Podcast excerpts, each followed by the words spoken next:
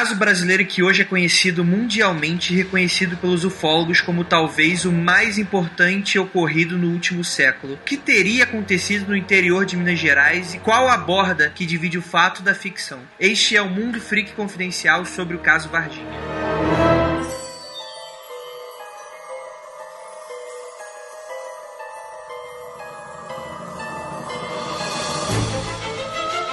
Discos voadores. Fantasmas. Criaturas horripilantes.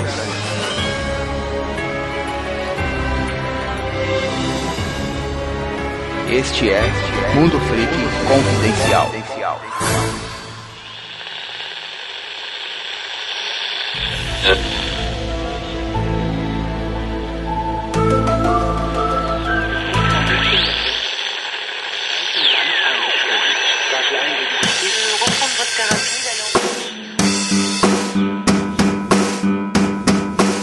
Primeiramente, você que está aqui ouvindo a gente neste momento, você pode estranhar, mas eu vou implementar aqui uma área de recadinhos bem rápidos. Então, por favor, gente, se vocês não curtem, eu sei que é, é, é um tempinho a mais que você tem que esperar até o podcast, mas é interessante pra gente, pra gente falar pra vocês, principalmente pra aqueles que gostam de pular, gostam de não escutar a leitura de. E eu prometo que não vai passar de um minuto e meio, dois minutos, isso é certo. E, primeiramente, você tem aí nossas redes sociais, então, por favor, nos siga, que é muito importante pra gente ter uma comunicação com vocês, além, é claro, dos podcasts, né? Conversar às vezes de uma em uma semana, de 15 em 15 dias, é sempre. é- é- acaba faltando muita coisa, né? Vez ou outra a gente pode anunciar alguma coisa bem legal, pode tentar conversar com vocês, fazer uma pergunta, anunciar um evento que a gente fazer, sei lá, o nosso segundo freakout, aí pra conhecer a galera. Então, por favor, vai no Facebook, no O Mundo é Freak, ou então você vai lá no nosso site, no mundofreak.com.br, e vai estar todos os nossos, nossos ícones de redes sociais, inclusive o nosso Twitter, que é o arroba mundo underline freak. Para você que quer se comunicar com a gente, você pode deixar sua mensagem nos comentários deste post, ou então, até mesmo, mandar e-mail pra gente, que é no contato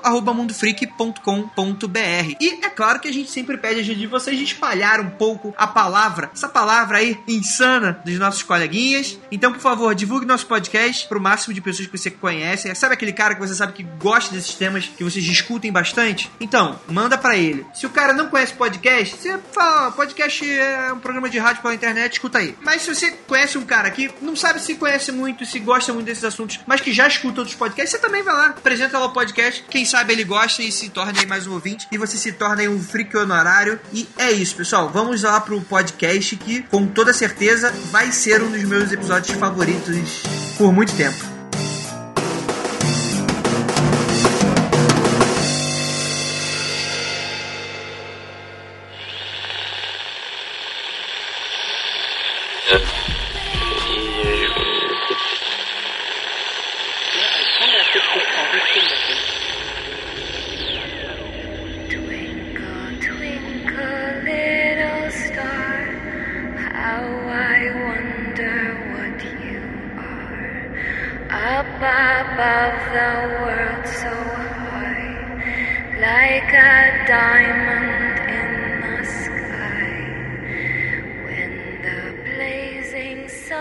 Então estamos aqui de volta, né? Eu sou o Andrei. E para me ajudar nisso, temos aqui o nosso professor de história, Rafael Jacona. Bom, tô aqui e lá vem o Andrei com esse assunto de novo, né? Já falei, Andrei. Isso aí é coisa inventada. Não teve alienígena em Varginha, não, Andrei. Isso aí é invenção, cara.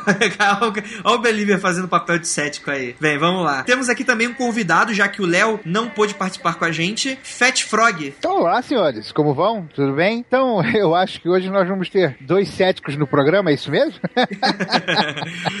Olha aí, vou ter que me desdobrar. E é claro que a gente tá fazendo aqui um episódio mega especial para vocês que nunca perceberam. De 10 em 10 episódios, a gente faz um episódio de um caso realmente grande. E o caso Varginha é um dos que eu sempre quis gravar desde que eu comecei esse projeto. Eu falava pro pessoal, cara, eu quero gravar muito, porque é para mim um dos casos mais importantes do século 21, não, do século 20, mas que é um dos casos mais importantes que para mim relacionado a casos ufológicos. Mas antes de a gente começar aqui, deixa eu fazer uma pergunta é, pro nosso queridíssimo Fat Frog. Fat, você tá aí, me fala um pouquinho do seu, do seu posicionamento relacionado aos casos que a gente fala por aqui, de uma maneira geral, no sobrenatural, do paranormal. Como você se denominaria? Um cético ou um believer? Ah, eu sou sem dúvida um cético. Eu sou um cético da vida. A, a, a, você ser cético ajuda muito a você desvendar muitas coisas. E interessante a gente dizer que cético não necessariamente é um camarada que duvida dos fatos, né? Justamente ao contrário. Você é cético porque você necessita de muitos fatos para poder crer em alguma coisa. Então, quando um cético crê em alguma coisa, amigo, a coisa está exaustivamente provada. Entendeu? Então, é, eu vejo a vantagem de ser cético. Não só para casos misteriosos, mas para a vida como um todo. Olha aí, olha aí. Então é isso, gente. Então acho que a gente pode começar. O caso de Varginha ainda permanece sem explicação. Bem, vamos lá. Para quem não sabe, né, ou pelo menos não conhece muito sobre ufologia, principalmente ela voltada aqui pro Brasil, muita gente se diz conhecer, mas não conhece nada além dos filmes, né? Conhece muito pouco dos casos que realmente poderiam ter acontecido na nossa esfera mundana. E o interessante é que muito é dito que em Minas, interior de Minas Gerais, é um ponto de avistamento muito forte relacionado a OVNIs, né? E lembrando a todos que quando a gente fala em OVNIs aqui, a gente não está falando em naves alienígenas que estão aqui para fazer alguma coisa, mas sim de objetos no céu que não necessariamente a gente conhece ou sabe, né? Pode ser um evento desconhecido, um evento natural que a gente ainda não entenda. Então, sempre que a gente for falar, sempre encare dessa forma. Esse caso aconteceu em 1996 e deixa eu fazer uma pergunta para vocês. Rafael, Diga. onde você estava? Onde você estava quando você escutou pela primeira vez sobre o caso Varginha, sobre o famoso ET de Varginha? Na minha casa assistindo Fantástico. Olha aí. É a primeira, é a primeira lembrança que eu tenho sobre o caso Varginha, é passando no Fantástico e, e pô, eu sempre acreditei muito em alienígena, então dei crédito. Olha, aí. mas também você devia ser criança, né? Então dar crédito é qualquer coisa. Detalhe. Olha aí, olha aí. E, e- e qual foi a reação, a sua reação? Porra, eu queria ir pra Minas Gerais. é, cara, é interessante. Eu concordo um pouco com você. E você, Fett? Cara, é, eu não lembro onde foi a primeira vez que eu vi, né? Ouvi falar, mas com certeza foi próximo aí do- dos anúncios do Fantástico, que normalmente são é, onde saem essas coisas. E a minha reação foi simples, foi ah, de novo. Mais um. Até porque pouco tempo atrás, pouco antes, né, estava tendo muito avistamento do chupacabra. O chupacabra estava na moda. Tava num hype de coisas sobrenaturais, entendeu? Coisas não, não explicadas. Sim, sim, com toda certeza. E É um, é um dos assuntos que a gente com certeza vai abordar aqui em episódios futuros, o famoso chupacabra. Mas o, o caso Varginha, ele é relativamente. Na verdade, não, ele é bastante diferente do- dos casos, né, de chupacabra e tal, mas é, não vou entrar aqui em, em comparações, futuramente a gente vai falar sobre isso. Então vamos começar aqui. O que realmente aconteceu em Varginha?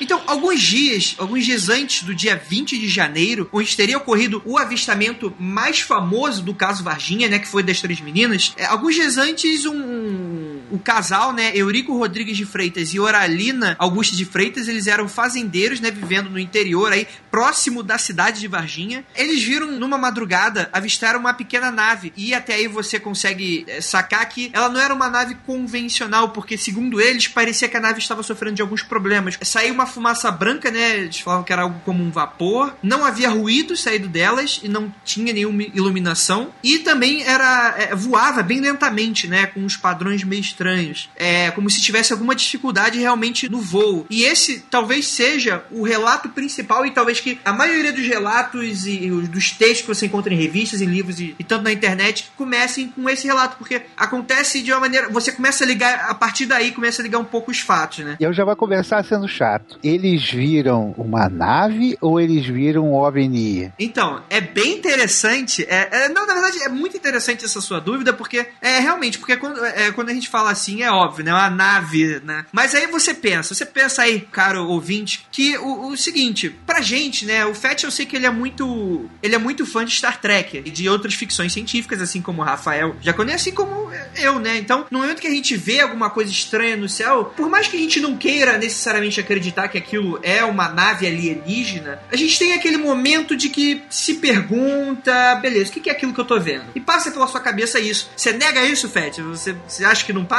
Ou você prefere não acreditar? Cara, eu na minha posição de cético, eu realmente gosto do termo OVNI. É não identificado, eu não sei o que é, entendeu? Mas em nenhum momento você tem aquele relance de um segundo falar, será que é? Claro, porque tá dentro das possibilidades, não tá? A diferença é justamente isso. Você viu, as pessoas viram alguma coisa que ele não sabe o que é, ponto. Exatamente. Pode ser um avião, pode ser gás do pântano, pode ser balão meteorológico, pode ser fenômeno de alucinação, pode ser um montão de coisa. Pode, pode ser tudo. Mas aí a tendência é, não, olha só, pode ser uma nave, então vamos chamar de nave. Por isso que eu acho bem legal a gente se ater ao termo OVNI. Eles viram uma coisa que eles não sabem o que é. Eles saberiam se fosse uma nave se eles entrassem, se eles vissem, se eles tirassem foto, se eles tivessem documentação. É legal, aí é interessante. Olha aí. Se não, é só um OVNI, cara. Ele não sabe o que é. Então, o believer, ele extrapola a definição para poder reforçar a sua crença, entendeu? Com certeza, com certeza. Mas o interessante, Fett, é que a sua pergunta, ela foi muito boa exatamente por causa de um motivo. Por que, eu tô puxando isso da ficção científica? Porque pra gente, tá muito próximo na cultura pop, né? Então, é o que você imagina, pô, será que é? Só que aí você imagina, né? Um casal de fazendeiros no interior de Minas Gerais, será que realmente, quando eles veem alguma coisa estranha, eles vão ter aquele fenômeno que a gente fala de... de o Léo aqui poderia até falar melhor disso, é aquele lance de você querer enxergar aquilo que você quer enxergar, se é que vocês me entendem. Que tem muito desses relatos que é, ah, porque você assiste muito esse tipo de coisa, você olha, você quer muito acreditar e você acaba vendo. Mas pra uma pessoa que não tem talvez essa referência, seja muito estranho. E é aí que eu concluo, concluo esse pensamento, respondendo aí a pergunta do Fat Frog. Na verdade, o que eles viram, Fat, não foi uma nave. Mas, segundo eles, como um casal do interior, é muito interessante a palavra que eles usam para descrever, né? Para fazer um comparativo com o objeto. Eles falam que foi um submarino, que era como se fosse um submarino no céu. E aí você imagina, né? Talvez, o que, que seria, talvez, algo mais próximo de uma nave para alguém que não sabe o que é uma nave? Você vê um veículo no céu que você claramente possa até ver que não é um avião, porque um avião, ele tem sim uma forma bem padrão, né? Duas asas, você consegue reconhecer de certa forma. E aí você pensa, um submarino. E aí você tenta imaginar, colocar como uma pessoa, essa pessoa do interior conseguiria ver. O que, que você acha, Rafael? Cara, é, eu acho que um avião parece muito com submarino, mas.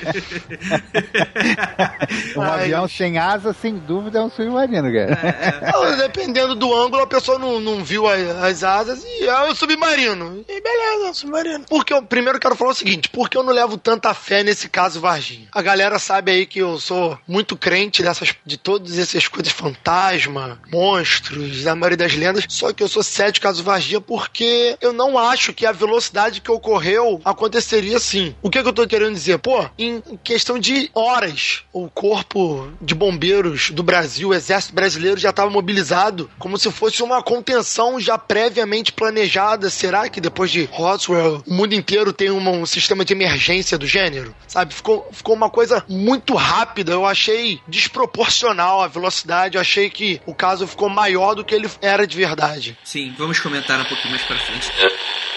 Muita gente acredita que trata-se de um extraterrestre. E dizem também que o ser foi capturado pelas autoridades e é mantido escondido em algum lugar.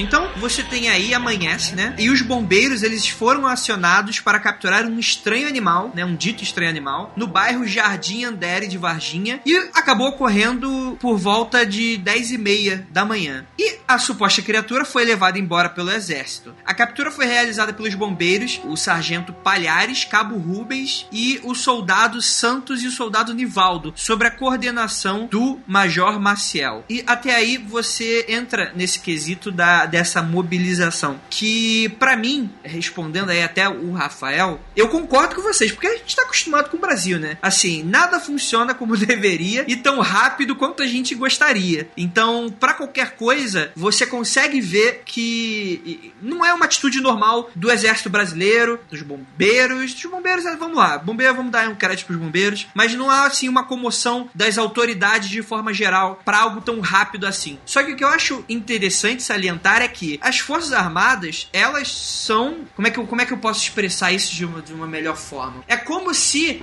no que diz respeito a um interesse próprio, e isso eu falo de qualquer órgão do governo, é tudo muito rápido. E vocês sabem do que eu tô falando. Sempre quando há um interesse real naquilo, é sempre muito rápido. E eu não tô querendo citar muito relacionado à política, mas vocês já devem ter uma certa noção disso. O que eu, eu sempre leio bastante é que, e que também não fica muito claro, e aí fica sempre a caráter especulativo, é que aí a gente, nesse caso, a gente tem aí uma, uma suposta participação dos americanos até mesmo antes desse dia 20. Porque alguns falam, né? Alguns ufólogos, principalmente ufólogos americanos, falam que o NORAD, que para quem não sabe é, é um órgão americano, ele teria avisado as forças armadas brasileiras, né? O governo brasileiro, de que ocorreria uma série de, de, de visitas aos nossos céus, né? E é claro que a gente não tem nenhum documento oficial, né? Isso fica tudo em caráter de E quando você junta todas as informações é que você consegue ter uma noção maior do caso e você consegue ver se você acredita nessa quantidade de evidências ou não. Mas vamos dar aí continuidade. Os bombeiros eles acabaram encurralando essa criatura com redes, né? E aprisionando-as em caixas de madeira. Depois entregaram elas aos militares, como a gente bem disse. E cerca de duas horas depois, né? Eles acabaram localizando o... os bombeiros eles acabaram localizando o ser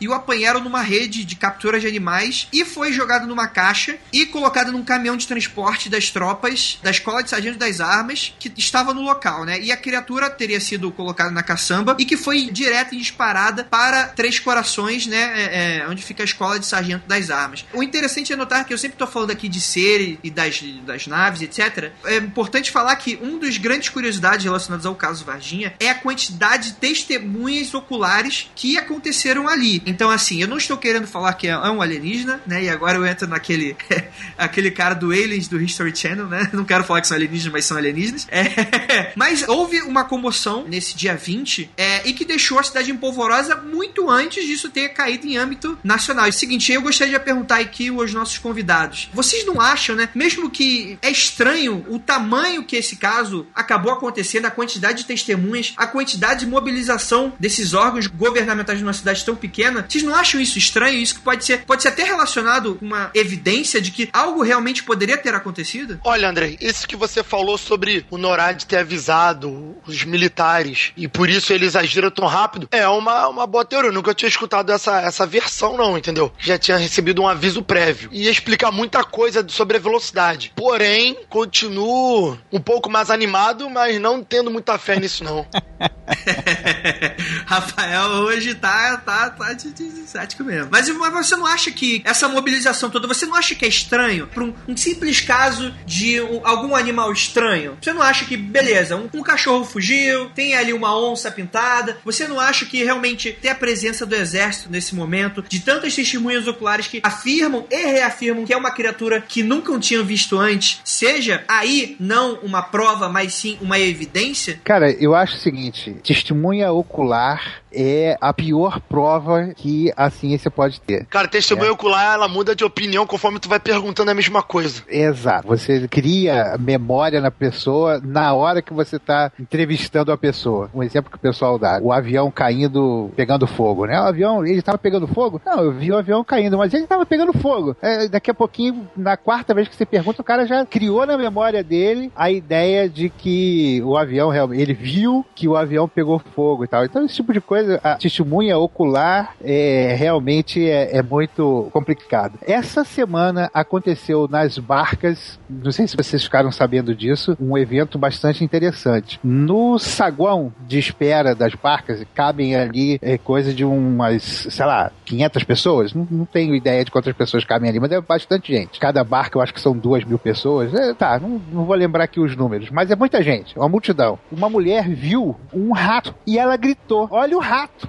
As pessoas em volta correram. As pessoas que não estavam tão perto e que não viram que a mulher tinha dito que era um rato, acharam que estava tendo algum problema e formou-se um, um tumulto conclusão, pessoas foram pisoteadas, teve um fudúncio terrível porque a massa se inflamou. A gente estava falando ainda há pouco de, oh meu Deus, as pessoas da cidade, todas elas, isso, esta comoção seria dada como um indício. Na verdade, era no indício de nada. Justamente para mim é uma contraprova de que a histeria coletiva pode criar um, uma situação muito mais complexa, muito mais cheia de ideias que não aconteceram, né? Fatos na mente das pessoas de coisas que não aconteceram. Tanto que na capa do jornal de ontem ou de hoje, do dia que nós estamos gravando, tava lá dizendo: esse rato causou pisoteamento e, e confusão nas barcas e tal. Ou seja, as pessoas se empolgam e se inflamam sem saber direito o que está acontecendo. E é muito fácil a pessoa pegar um, um OVNI e transformar em uma nave, e um rato e transformar num tumulto, um bêbado num canto e um ET, entendeu? É fácil isso. Entendi, entendi. Eu, eu, concordo com vocês, né? Só que aí eu, eu já rebato, né, com a minha carta armadilha aqui.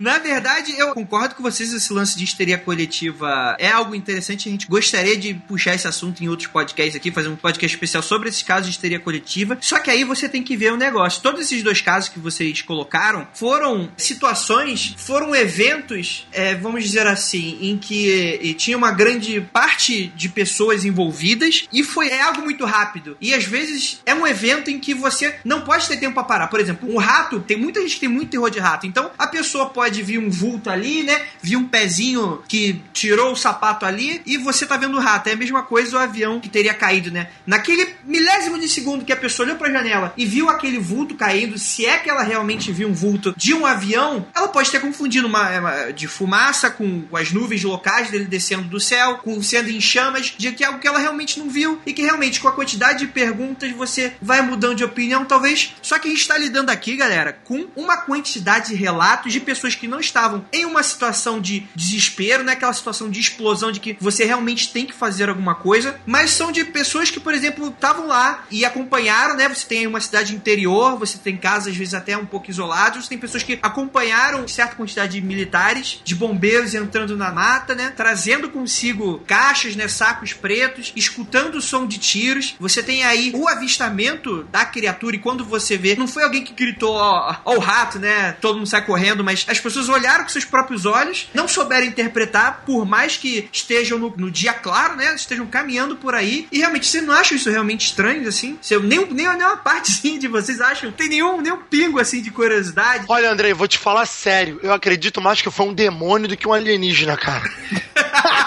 Eu não acredito em nada que foi alienígena. Esse é o Rafael que eu conheço. Não, se você analisar, a gente está tratando exatamente dos mesmos elementos. A quantidade de pessoas, um movimento rápido, informações truncadas que um pouco de tempo depois se consolidam. Quantas pessoas de fato viram? Quantas pessoas viram de fato a criatura? Não sabe. Quem, as pessoas que caçaram de fato dizem o quê? Entendeu? Cadê o bicho? Veja, eu estou na minha posição de cético. Se tinha alguma coisa, elas na verdade até já disseram que essa história do ET de Varginha era um, um bêbado lá, né? Que era conhecido na cidade. Sim, a gente vai falar isso mais tarde, sim, sim. Pois é, então estamos tratando dos mesmos elementos, uma quantidade de pessoas que foi impressionado por um fato e começou. é, não acredito que a quantidade de pessoas que, que são, entre aspas, testemunhas foram de fato testemunhas, entendeu? Então vamos lá, vamos lá, Fete. Olha só. Uma hora da tarde, a gente caminha aí. O senhor, que não quer se identificar,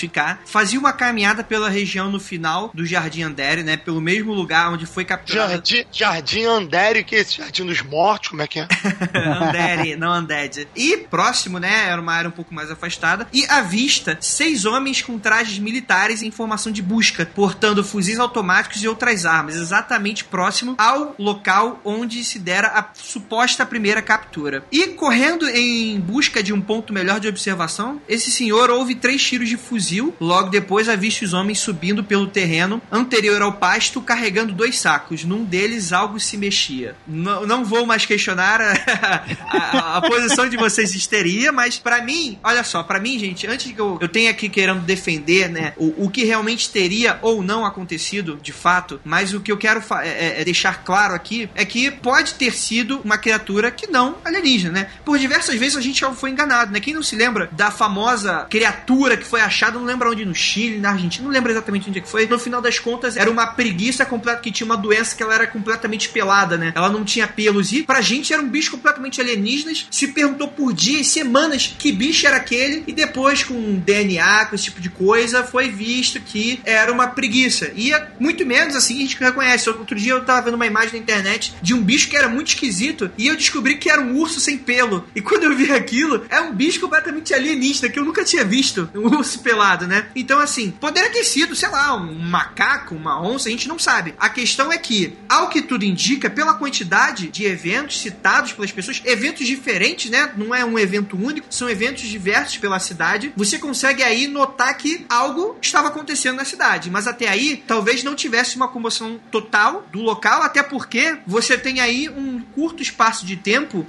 de algumas poucas horas, desde a manhã da primeira captura até essa uma hora da tarde que houve essa segunda captura. Então, assim, até mesmo por uma cidade interior que realmente as coisas se falam muito rápido, mas você não tem, não é tão rápido assim, não é em duas horas a cidade inteira tá sabendo o que aconteceu se não for algo realmente muito grandioso. E até porque não foi, não foi uma explosão, né? Não foi nada realmente que chamasse a atenção de tanta gente. O que aconteceu realmente que seria o estopim para se tornar um caso nacional aconteceria logo em seguida, que é quando a gente fala das 3 horas e 30 minutos da tarde, quando a gente tem aí a Liliane, na época com 16 anos, sua irmã Valkyria, na época com 14, e a Katia, que na época com 22. Aí de repente, assim que nós olhamos pra lá, assim, aquela, aquela coisa estranha, redonda, nossa, tava super estranho. Ai, tinha um- uns negócios tipo chifre na cabeça. Tinha assim, a pele marrom, é, parecendo que passou com algum óleo no corpo. Tinha um pé grande, uns olhos super regalados, vermelho. que elas é, saíam do trabalho, né? Elas tinham terminado o trabalho durante a tarde e elas pegaram um atalho, né? Até a casa delas que passava por um terreno baldio, né? E a gente tá falando aí do bairro de Santana, vizinho desse Jardim Andere, que é outro bairro. E ao passarem ao lado de uma oficina mecânica na rua Benevenuto Braz Vieira, duas quadras acima do pasto onde teria ocorrido, né, os avistamentos, param surpresas diante de uma criatura, né? Um ser que elas não conseguem identificar, cuja pele brilha como se estivesse meio que besuntada em algum tipo de óleo. Tem olhos vermelhos arredondados saltando para fora das órbitas. Não tem pupila nem íris. Era agachado ao muro e volta a cabeça em direção às garotas, né? Era, era algo vivo, não um corpo. Elas não se recordam de boca e, e- e nariz daquele ser, né? Mas até aí você consegue ser discutido depois sobre isso, né? E outros detalhes interessantes é que eh, essa criatura apresentava veias arroxeadas e saltadas à altura da espátula, com longos e finos braços e pés enormes. E na caixa craniana a gente tem na cabeça três protuberâncias avantajadas, dando a impressão de chifres. E as três garotas, né, gritaram e dispararam em direção à casa, né, e gritando que tinham acabado de ver o demônio.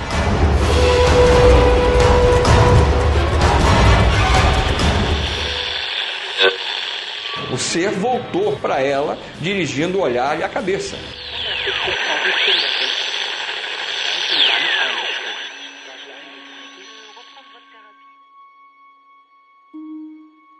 Tudo bem, senhores histeria coletiva. Deixa eu fazer uma pergunta pra vocês. Vocês que são aí, senhores céticos. Deixa eu fazer uma pergunta pra vocês. Vocês estão andando por aí, enxergam essa criatura que eu acabei de descrever pra vocês. E eu não tô falando aqui de olhar rápido, a gente tá falando de vocês olharem pra algo, esse algo virar a cabeça de vocês e vocês terem o tempo de reação de correr. Vocês acreditariam que isso faria parte da mente de vocês? Como vocês reagiriam a isso? Cara, eu abraçaria, sem a menor dúvida, o pensamento científico, que é que costuma me guiar. Se eu vejo uma criatura dessa, a primeira coisa que eu vou fazer é ter certeza se eu estou em perigo ou não. Eu vou manter uma certa distância, mas vou ficar observando, cara. Vou tentar não ser iludido pelos meus olhos, pela sombra, pelo olhar rápido e, e sair correndo. Mas a questão é, é o seguinte, Fete, a questão é o seguinte: você acredita que os seus olhos, eles podem. Eu não tô falando de você virar a cabeça e você viu um vulto que na verdade era outra coisa. A gente tá falando aí de você ver, de você ter tempo de raciocinar e você tentar interpretar aquela situação. Você acredita que a sua mente poderia pregar uma peça nesse sentido dessa forma? Não, eu não acredito,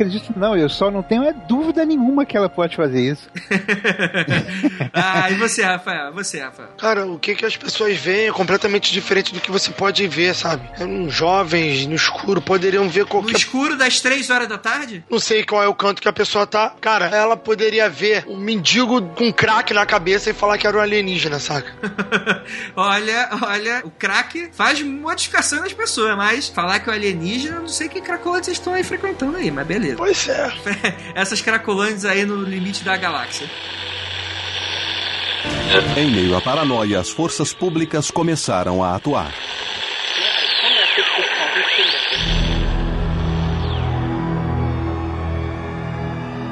Então vamos lá. Você tem aí um pulo para as 5 e meia. Ocorre aí uma, uma chuva torrencial de granizo. E depois do temporal, dois militares chegam ao terreno onde as três garotas tinham avistado ser. E é dito, né, os relatos que algo com cabeça, tronco e membros passa pela frente do automóvel em que estavas e tenta se esconder no pasto. Até aí, o policial Marco Eli Sherezi, né, não sei pronunciar isso, mas vamos lá, de 23 anos, corre e agarra a criatura pelo braço, colocando-a no banco traseiro do carro e levando para o hospital regional. A movimentação da polícia, bombeiros e do exército causa histeria no hospital, onde doentes são transferidos de alas e funcionários instruídos a se calarem. Então aí você tem um caso interessante, até porque, como ele vai repercutir no final, né? Até porque desse militar que teria encostado na criatura, e a partir daí você começa a ver relatos de não pessoas comuns, né? Mas você tem aí pessoas dentro de hospitais, né? Você tem aí uma, uma, uma movimentação até meio que alterada, né? Fora de uma rotina do exército, né? O que será? O que será que poderia ter causado isso, né? E quando a gente fala, a gente sempre entra no critério dos relatos, do que isso pode ter acontecido, né? Das pessoas que estavam no local. Mas o que eu acho tão interessante desse caso é que ele é tão próximo da gente, não só relacionado no tempo, como também no espaço. Varginha, né? Comparado, né? Com Roswell, por exemplo, é, é muito, é muito mais próximo. Mas o interessante é que esse ser, ele teria sido supostamente transferido para o Hospital Humanitas em uma ambulância, e desse Humanitas, o material, aspas, ele acaba sendo retirado apenas na segunda-feira, no dia 22, por volta das 5 horas, né? Segundo relatos, essa criatura estaria morta e o transporte começa com a colocação desse ser numa caixa de madeira coberta por lona de plástico e colocado na caçamba de um caminhão de transporte de tropas, cuja traseira estava no portão dos fundos do hospital. Vários veículos militares e alguns civis fazem parte deste comboio e comboio que ele não é tirado do nada, né? Isso faz parte também sim dos relatos da cidade né, inteira que passou por isso. Afinal de contas,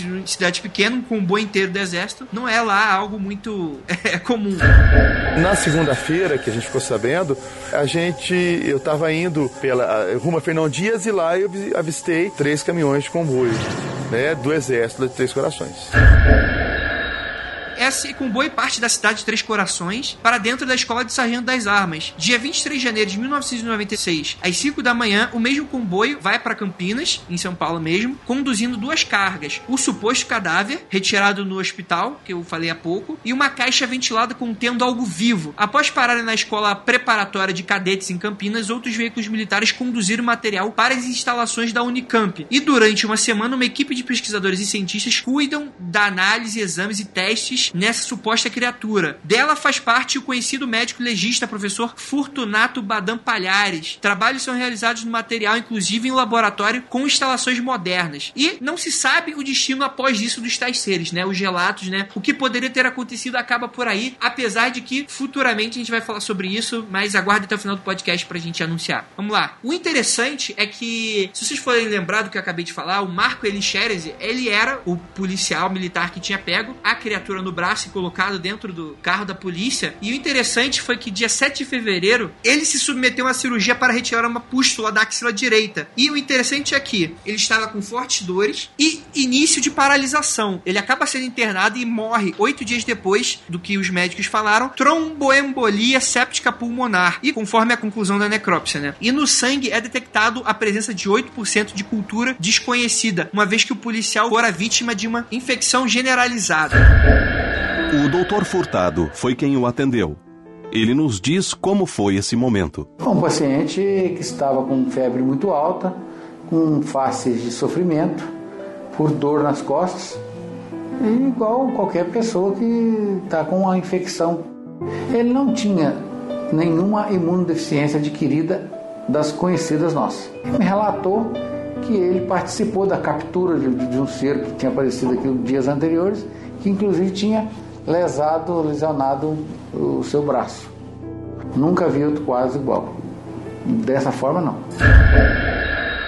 E aí, meus caros, você tem aí agora evidências sobre médicos, doutores, relatos, e você tem aí uma suposta morte. Nada ainda? Bom, ele foi contaminado por radiação, provavelmente. Não, não, não, não, não, não. Radiação não funciona dessa forma. É, precisa de muito mais tempo pra você realmente morrer de radiação, né? A gente tá falando aí de. É, mais Eh, ou não, menos- não. Em 10 dias você pode morrer de radiação? Eu tô falando aqui como leiga. Você pode morrer em minutos, tudo depende da intensidade. Hum, sim, sim. Então, se ele for exposto a uma intensidade de radiação moderada, eu não sei os números também, ele pode desenvolver esses tumores em questão de, de dias. Né? Os ouvintes que entenderem ou souberem um pouco mais podem é, nos guiar um pouco melhor nisso. É, parênteses rapidamente, Rafael, só colocando uma coisa que eu não acabei não falando, é que os bombeiros, desculpa, os militares que teriam sido capturados primeiros na mata, eles teriam ficado hospitalizados por uma infecção no olho direito, eles não morreram, tá? Mas eles sofreram aí algumas consequências, só que eles não teriam encostado na criatura como esse policial fez. Então aí, se foi a radiação ou não, eu acredito que por mais que você não encoste, uma radiação de algo bem próximo é, poderia ter feito a mesma coisa, algo que não fez. Houve aí um caso ruim, mas não houve assim uma morte e também as pessoas continuam vivas até hoje, etc. Ainda acho que é um. Se isso realmente aconteceu, é um caso de desenvolver provavelmente contato com radiação. Agora, a fonte dessa radiação que é questionável, né? Essa, essa região. Tem militares ali na região, pode ter sido uma, uma série de coisas, como pesquisas militares naquela área com produtos radioativos, e alguém teve contato, e esse alguém teve acesso à cidade. Uma coisa muito mais simples de ser explicada, e justamente por causa disso, desses testes ser escondida, do que a NORAD avisou que ia ter disco voador no Brasil. Abre o olho, tá? Os militares colocam a rede debaixo do braço, ficam esperando cair uma nave alienígena aqui no Brasil. Falou: Ah, pegamos! Filha da puta, eles acertaram! Peguei!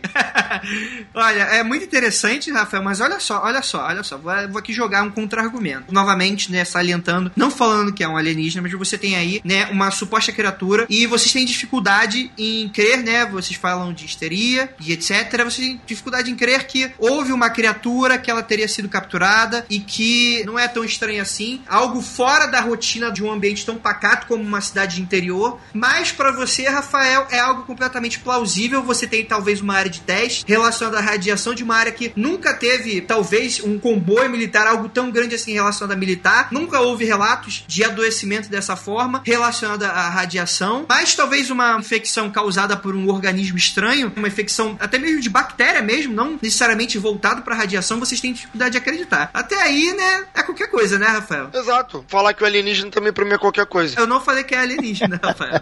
Mas e você, Fett? E você? Eu queria começar a minha parte dizendo o seguinte: vá no Google e procure por Badam Palhares. E vocês vão ver a quantidade de falcatrua e de processos que esse cara teve por falsidade ideológica, por acobertar políticos, por ser um camarada é, completamente problemático. E esse foi o especialista que está sendo citado como o cara que teve para poder ver a parada. Não, não, não, não, não, não, Fett, não, não, não, não, não, não. Vamos lá, calma, calma, calma, eu lhe ouvi, me ouça. Beleza, vai lá. Vamos lá. Essa é um- uma questão a ser considerada. Segundo, tudo que foi falado foi especulação. A gente não tem nenhum laudo formal do que aconteceu. A gente não tem nenhuma declaração clara do que aconteceu. É só, olha, eu acho, eu soube, eu ouvi dizer que o cara morreu de um- uma pústula que teve. Sabe, não há prova disso. Não há prova. A- tudo que a gente tá falando aqui é especulação. Dizem, há relatos que. Cara, não, Não, tem não, como. não, não, a prova é sim. Quais são? A morte do oficial foi. Não, ok, o cara morreu. Ok, o cara morreu. Olha só. Tá, e. Não, tudo bem. Até aí, beleza. Mas olha só. Seu primeiro argumento, beleza. O Badam Palhares, eu concordo com você. Ele, mas pra mim, isso talvez poderia até intensificar a questão teórica, porque ele seria um cara que seria alguém que seja facilmente contratado e se o exército ou o governo teria o interesse de acobertar, de qualquer coisa assim, seria o primeiro cara. Sendo que ele nunca falou que ele teria falado. Então não é que o cara foi especialista de nada. Na verdade, eu tô falando aí de diversos relatos da população local, de médicos, de estudantes do local que foram e tal. E eu não tô colocando aqui o, o Badam Palhares como se fosse o principal, é, fosse o presidente da parada. Não, ele teria supostamente sido uma das pessoas, na verdade, a pessoa que estaria é, fazendo ali autópsia, biópsia dos seres, mas não creio que ele tenha falado nada nem nada, até porque se ele realmente é uma pessoa tão assim usada pelo governo, pelo militar, isso é obviamente acaba sendo até mesmo algo que é feito pra isso, né? O cara foi escolhido a dedo exatamente porque ele, um dinheirinho a mais ou não, não sei, né? quem sou eu para falar alguma coisa, é, poderia falar que não, foi ah, um sapentado, foi um macaco. Eu acredito mais na possibilidade porque na época ele tava na moda. Na época, lembro muito bem, já era velho nessa época, todo fantástico tinha ele lá analisando tudo. O cara era especialista em tudo. Tinha uma foto, ó, aí o Bateu Palhares disse que essa foto é real. Então era um cara que estava na moda. Então chamá-lo não me espanta. Para mim não, não levanta nenhuma suspeita maior ou menor. Só que se tiver alguma declaração dele, eu não, não levaria em consideração. E, cara, conta-se, fala-se, disse que há relatos que é um pouco a menos para eu poder acreditar, entendeu? Olha só, para vocês verem o seguinte, que os ouvintes já estão achando, assim, ah, o Rafael tá sacaneando, né, tá falando isso aí. Olha só, ouvinte, para entender o seguinte, de novo, eu acredito, e alienígena acredito na atividade deles na Terra em algum nível. Tem o caso da Operação Prato, os ouvintes devem conhecer, caso não conheçam, talvez a gente faça um programa sobre algum dia, que aquele caso Operação Prato, que também é um caso brasileiro, eu levo muito mais crédito aquele ali eu acredito efetivamente que aconteceu. Os militares brasileiros estão envolvidos, estão escondidos. Aquele ali, tenho certeza que aconteceu. Agora, caso Varginha, é muito, eu acho, eu vi. Não tem relatórios concretos diferentes da Operação Prato. A Operação Prato tem relatórios do Exército, que você vai ver desenhos, descrições, entrevistas, falar com o médico do local, ferimentos, pústulo. Tem uma série de provas materiais, provas testemunhais, provas documentais que a Operação Prato, eu levo fé. Varginha, para mim, é totalmente especulativo. Foi algo muito menor, algo que provavelmente, como eu disse, de repente um experimento secreto do Exército Brasileiro. Todo governo deve fazer experimento secreto, cara, em algum nível. E provavelmente foi algo do gênero. O André, ah, mas poxa, contaminação por radiação numa área que não tem. Cara, se é uma base secreta, se é um laboratório secreto ali, claro que não vai ter contaminação diária. Acontece uma merda um dia e caralho, ó, falaram que é alienígena. Ufa, graças a Deus falaram que é alienígena. um laboratório secreto não faça bar, né, Rafael? Um lugar que nunca teve esse tipo de coisa, de repente, pá, explode aí uma, uma revolução nacional relacionada a alienígenas, tá bom. Olha, o Andrei, só pra você ter noção, tava vendo isso no documentário do History, é um documentário até antigo, mostrando base secreta de militares americanos. Aí o, o entrevistado tava no hotel, num hotel super frequentado, agora eu me esqueci o estado, mas o hotel, assim, um salão gigante de festa e tal, e o cara falou, ah, não, porque aqui tem uma base secreta, não sei o que, o pessoal, onde tem uma base secreta aqui? O cara bateu na parede, abriu uma porta. Atrás da parede falsa era uma base secreta que foi construída enquanto o hotel funcionava todos os dias. A base cabe, sei lá, mil pessoas e ela foi construída nos pés de todo mundo. Tá, eu não vou duvidar isso que você tá falando. É. Mystery Channel. Eu não vou duvidar isso que você tá falando, mas a questão é que é o seguinte: aí a gente tá falando de uma cultura que ela é completamente paranoica, que são os americanos. Quando a gente tá falando de brasileiro, não é assim também, né? Não é, não é desse jeito, não sei.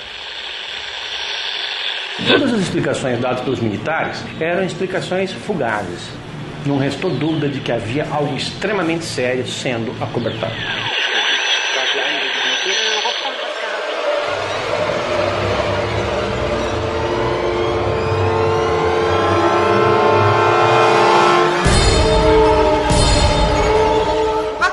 Terminar esse episódio. Vamos contar aqui um suposto. Olha, vocês estão sacaneando suposto relato, né? um suposto relato, né? Isso, que fique registrado. Sim, não, deixa eu.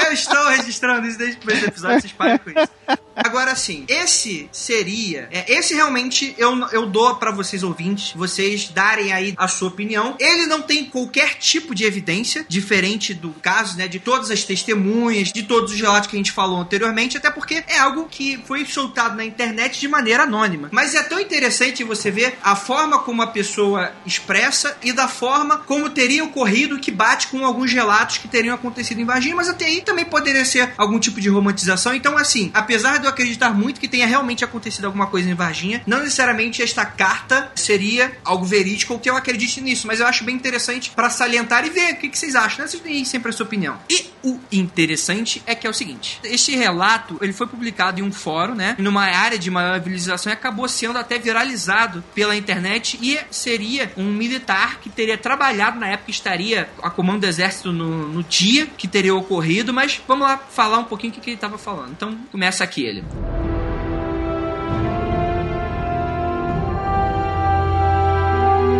Eu servia na escola de sargento das armas em Três Corações no ano de 1996. Estava em casa quando recebi ordens para me dirigir rapidamente para o quartel. Eu era do pelotão de operações especiais e aquele tipo de chamado era comum. Fui um dos primeiros a chegar no quartel. Embarcamos em uma viatura com efetivo de quatro soldados, três sargentos, dois oficiais e rumamos para a cidade de Varginha. Ninguém nos dizia o que estava acontecendo, não sabíamos até então para onde íamos e qual era a nossa missão. Não estranhei o procedimento, pois era normal recebermos este tipo de missão inopinada como exército. No jargão militar chamamos de manda-brasa. Parecia só mais um exercício de rotina, só a presença de um oficial superior, o major, no comando da operação saía dessa rotina. Chegamos na cidade com o todo da viatura abaixado e ficamos parados por um tempo aguardando as ordens. Recebemos elas para desembarcar perto de uma mata na periferia da cidade. O oficial no comando reuniu e disse que nossa missão era capturar um animal na mata. Perguntei se era preciso fazer um pente fino, uma busca na área. E o comandante nos informou que o bicho estava isolado e que não devíamos em hipótese alguma feri-lo. Fomos divididos em dois grupos, um faria a captura e o outro faria a segurança. A ação foi rápida, entramos na mata e cercamos o animal. Até então, tudo parecia uma missão simples. Um companheiro chegou a reclamar: Porra, me chama em casa para pegar bicho, segundo ele. E nos aproximamos, percebi que o animal era totalmente diferente de tudo que já tinha visto na minha vida. Todos ficaram assustados com a estranheza do tal bicho. Chegamos a pensar que era uma simulação, algo a testar a nossa reação. Capturamos a criatura facilmente, pois a mesma não esboçou qualquer reação. Neste momento, fomos surpreendidos por uma segunda criatura que apareceu e veio em nossa direção de uma forma ameaçadora. Um dos soldados que fazia segurança se assustou, disparou o fuzil e acertou a criatura. Recolhemos as duas e colocamos na viatura. Os soldados receberam ordens para embarcar em uma outra que seguiu para o hospital da cidade. Era uma finta para desviar a atenção da população. Eu e mais dois sargentos embarcamos juntos com as criaturas, com os dois oficiais que embarcaram na cabine da viatura e rumamos para os Três Corações. Chegamos no quartel e militares da segunda seção, a seção de inteligência e informação, nos interrogaram separadamente. Em seguida foi dada uma explicação para o que tinha acontecido, mas não era nem um pouco convincente. Depois aos sargentos foi dada outra completamente diferente e nos foi pedido sigilo. Esta última explicação, na época, foi convincente. Prefiro não comentar sobre tal versão, pois a mesma é oficial e confidencial. Mas nada foi mencionado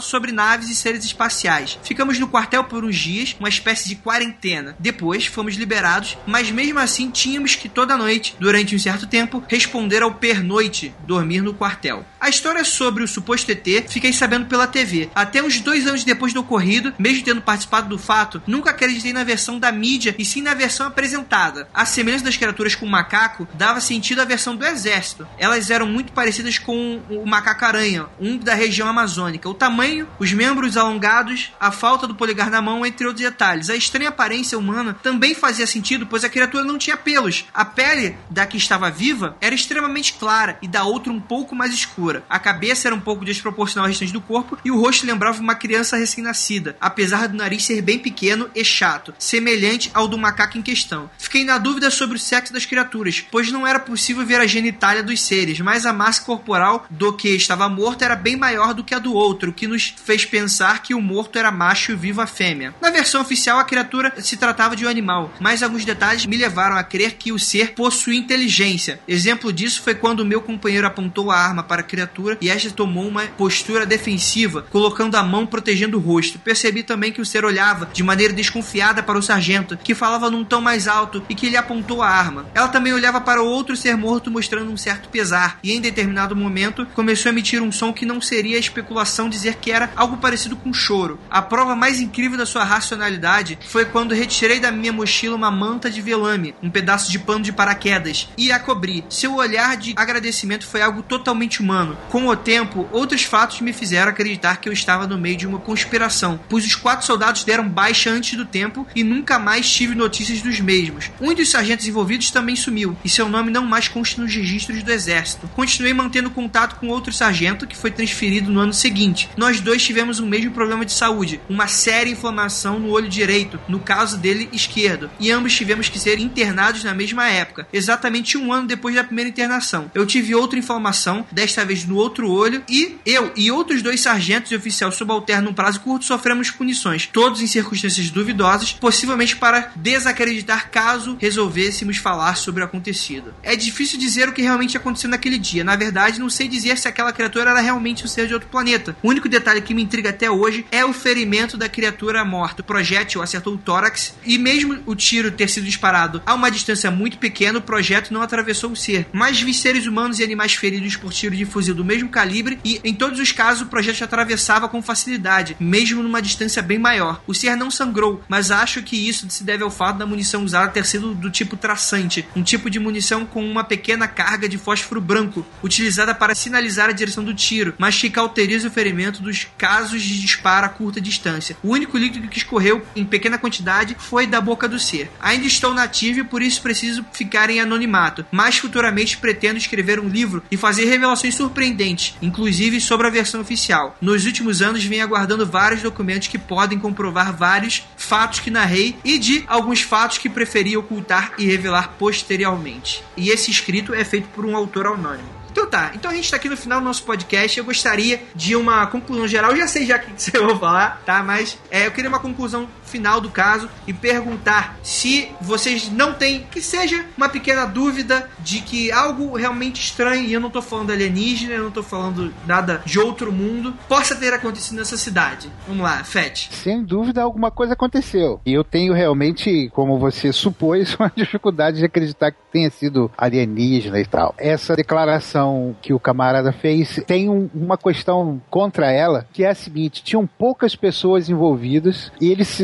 que todos os outros deram baixa. Como é que esse cara quer se preservar atrás do anonimato? Entendeu? Ou seja, não faz o menor sentido isso. É um argumento válido. Né? Porra, tinham quatro pessoas, três deram baixa, eu fiquei e tal, eu, um outro sargento, ó, mas eu sou anônimo, hein? Pô, não. Então é isso. Deixa a minha posição por aí. Aconteceu alguma coisa? Não sei. Foi um rato? Foi o um bêbado? Foi um bicho? Foi um macaco-aranha pelado? Não sei, entendeu? Não sei. Rafael. Cara, e depois que dessa leitura aí me pareceu mais ainda que foi um alguma coisa da Terra, talvez um animal ou uma criança, sabe, deformada e deu isso aí, cara, porque inteligência ou qualquer coisa do tipo, pô, não explicou nada, sabe, abriu mais ideias de, de especulação que pode ser um animal do que um efetivamente um alienígena pelado. Eu realmente continuo achando que foi algum ser da Terra vítimas de, de experiência. Olha aí, olha aí, Rafael, como sempre, com as suas opiniões polêmicas. Então vamos lá. É, vou dar aqui minha opinião, né? Mas antes de falar rapidamente, rapidamente, que a Isto É acabou remexendo no caso há pouco tempo atrás, pouquíssimo tempo atrás, no qual fez algo que estranhamente nunca tinha feito antes, ou pelo menos que apareceu de repente, que foi é, é, um documento da polícia local dando uma possível explicação ao caso, falando que o, o ser teria sido, na verdade, uma pessoa né, da sociedade local que seria bastante conhecida por todos, que seria o tal do Budinho, né? Que era uma pessoa com problemas, problemas de deficiência Oh! mental e etc.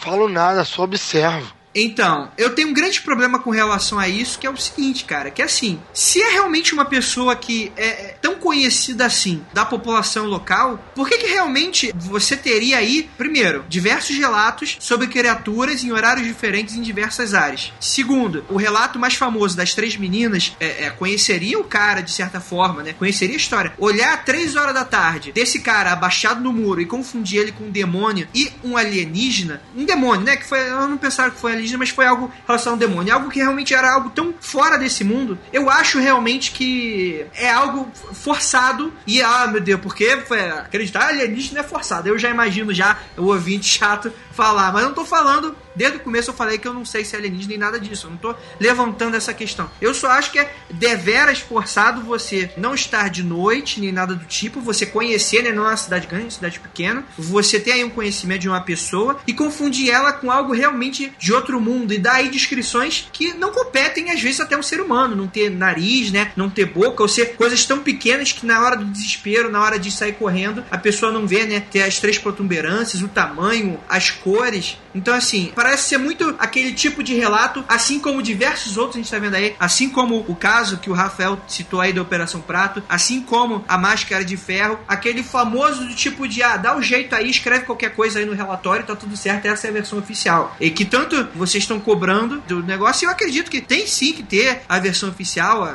mesmo que você tá escondendo, mas você tem que mostrar que realmente você tem que explicar aquela situação de alguma forma, né? sendo forçado ou não. Só que eu acho que a questão é que ocorreu algo em Varginha Isso eu creio com plena certeza, porque a quantidade de pessoas colocando relatos de diferentes eventos que se cruzam e que constroem aí uma suposta história eu acho ela válida, certo? Eu não acredito criamente que seja um alienígena, seja ele qual for, mas você tem aí uma sequência de eventos que dariam um sentido a essa história. E sendo bem sincero para vocês, assim, como eu deixei claro, a carta que eu acabei de ler, né? Ela é óbvio, né? Fruto de um relato que a gente nunca vai saber, né? Não sei se o cara realmente postar esse livro e até aí, meio que até ele ter realmente provas conclusivas como ele diz que tem. Beleza, mas eu não tô entrando, não tô jogando ela aqui na discussão. Mas eu acredito que algo com toda certeza aconteceu. Se foi de outro mundo, eu não sei. Mas cabe aí se você for de Varginha, se você tem alguma opinião a dar sobre esse assunto, você tem alguma prova, você quer dar aí o seu relato, você estava no momento, você conhece alguém que sabe. É claro que provavelmente o Rafael vai falar que vai, vai, foi amigo do amigo seu, né? Mas não, vem aqui, coloca seu relato, tá tudo certo. E também gostaria de anunciar que logo quando você estiver baixando esse podcast, algumas horas depois da quinta-feira, na sexta-feira, ele vai sair um episódio B, um extra, no qual a gente entrevista um ufólogo que acompanhou o caso de perto. E ele tem algumas é, revelações de entrevista que ele fez na época. Cabe a você acreditar ou não, a questão não é essa, mas deixa aí, deixa aí sua opinião. Então eu fico aqui, gostaria de agradecer muitíssimo ao Fat Frog. Fat, você quer fazer aí algum jabá para os nossos ouvintes? O que você quer falar? Deixa aí a mensagem aí para eles. Busquem conhecimento.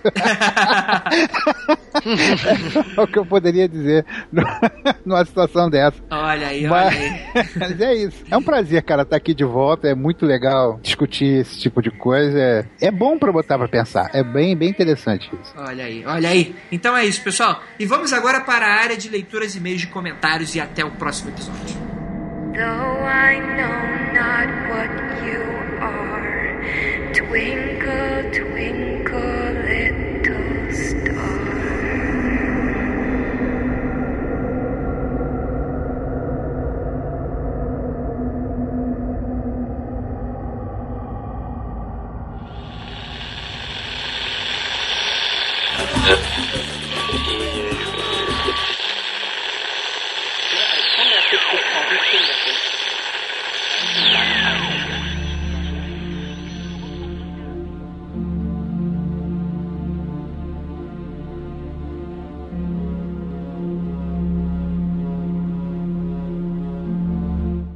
Chegamos aqui agora na área de feedback do nosso queridíssimo ouvinte. Você que está aí, deixa sempre o seu comentário, como sempre, e-mail contato@mundofreak.com.br nas nossas redes sociais e nos nossos comentários, né? Gostaria de agradecer a todos os relatos dados pelos nossos queridíssimos ouvintes do episódio 19, que é o anterior que a gente vai estar lendo aqui, que foi o aconteceu comigo. E gostaria de avisar que caso você queira deixar aí sua história, seu relato para acontecer numa futura parte 2, o que, que você tem que fazer? Ou você manda para o nosso e-mail, colocando lá no título Aconteceu Comigo, ou então no nosso grupo do Facebook, vai estar no post e você vai ter um tópico lá para você contar a sua história e vai entrar na pauta se ela for interessante. Se ela não, não, não se acanhe, se você achar que não é interessante, posta, não tem problema, posta. A gente sempre tenta dar uma base em que todo mundo possa comentar. E se sua história realmente for algo completamente escalafobética, não tem como é, os próprios believers levarem a sério, né? Então, assim, se tu acha que a tua história é bacana, ela é algo que realmente seja inexplicável, você manda aí, manda ver na tua história que a gente lê aqui. Beleza, beleza. Vamos lá, vamos lá. Primeiro comentário, Daniel Manso. Olá, Andrei, Rafa e Léo. Sou Daniel de Recife, tenho 40 anos e sou praticamente da religião denominada bruxaria. Olha aí, olha aí, temos um bruxo. Opa! Olha aí. Então, Rafael, o Daniel Manso, ele tem aí uma história sobre é, a história que a gente falou, né, do, a última história do Adriano, que ele falou sobre o nome Lúcifer não fazer apenas referência ao Lúcifer do mito cristão, mas Hum. também há uma divindade masculina chamada Lúcifer na estrega, ramo italiano da bruxaria tradicional, olha aí.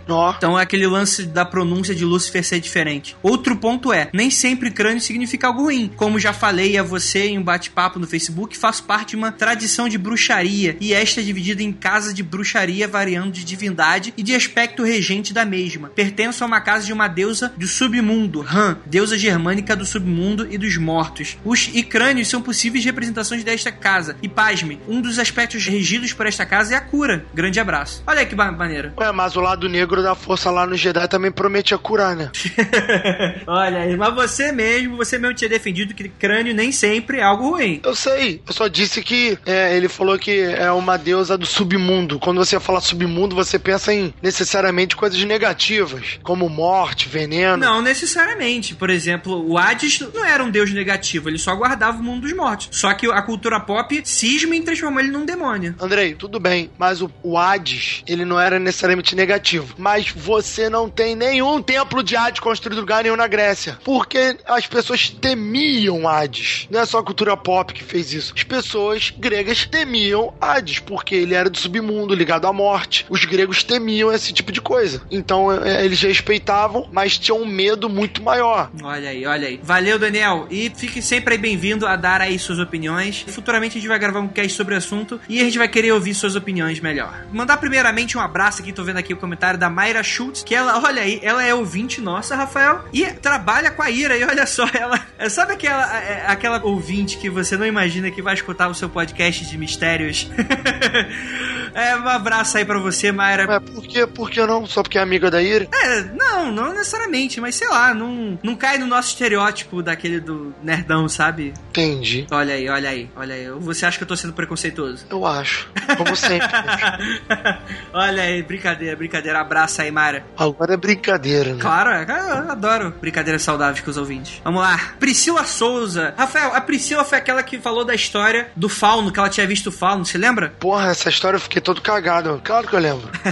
então, ela, a gente perguntou pra ela se ela teria assistido o Labirinto do Fauno antes ou depois Sim. do relato, né? E mas ela fala que quando aconteceu o fato, ela tinha apenas 6 anos de idade, ou seja, nem perto de lançar o filme. E porque quando vi o filme, eu me lembrei da criatura que tinha visto ou ouvido. Parecia um bode de pé muito assustador, com aquele olho horrível me olhando, fora o barulho, né? E ela fala que tinha uns insights assim do tipo pensar muito em alguém e esta pessoa aparecer do nada, de eu pegar o telefone e a pessoa que eu ia ligar e ela já tá no telefone falando alô, ou eu chegar no orelhão e a pessoa que eu ia ligar estar lá no orelhão. Isso é estranho.